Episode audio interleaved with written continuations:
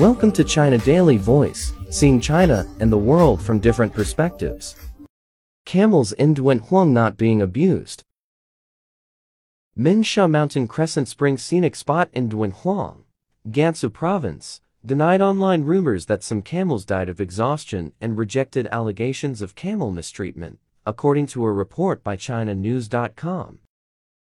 The scenic area, Renowned for its enchanting sand dunes and picturesque crescent-shaped oasis, attracts many tourists. Recently, online videos showing camels collapsing on the ground went viral, sparking concerns about the animals' welfare.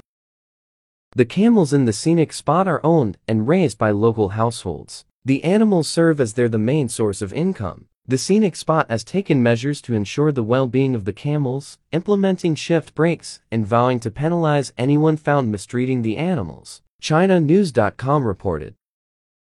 An employee of the Dunhuang City Bureau of Culture and Tourism was quoted as saying the camel riding service at the scenic spot had been suspended a day earlier, but it was not because camels were exhausted. The specific reason was still being verified, according to the employee, who was not named. Camel rides in the scenic area have now resumed for tourists, the employee was quoted as saying.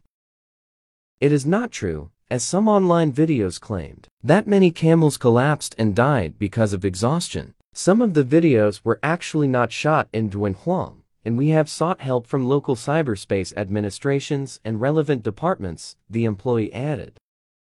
The number of visitors per day can be as high as 30,000. The majority of tourists who come to the scenic spot would like to ride camels, but only about 1,000 camels are available.